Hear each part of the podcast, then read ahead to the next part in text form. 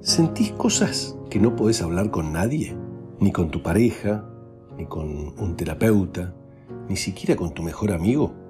Mi nombre es Juan Tonelli y hace años que me dedico a entender lo que nos pasa, ese mundo emocional, íntimo y a veces secreto, que pese a ser algo que nos toma en cuerpo y alma, rara vez podemos compartirlo con alguien.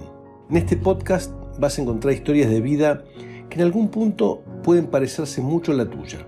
Amores prohibidos, miedo al cambio, miedo a la libertad o a la verdad, dificultad para soportar la incertidumbre, el peso de la mirada de los otros que tanto nos condiciona, sueños, anhelos. Ojalá que estos relatos puedan ayudarte a mirar tu vida desde una perspectiva distinta, para poder entenderla y vivir mejor.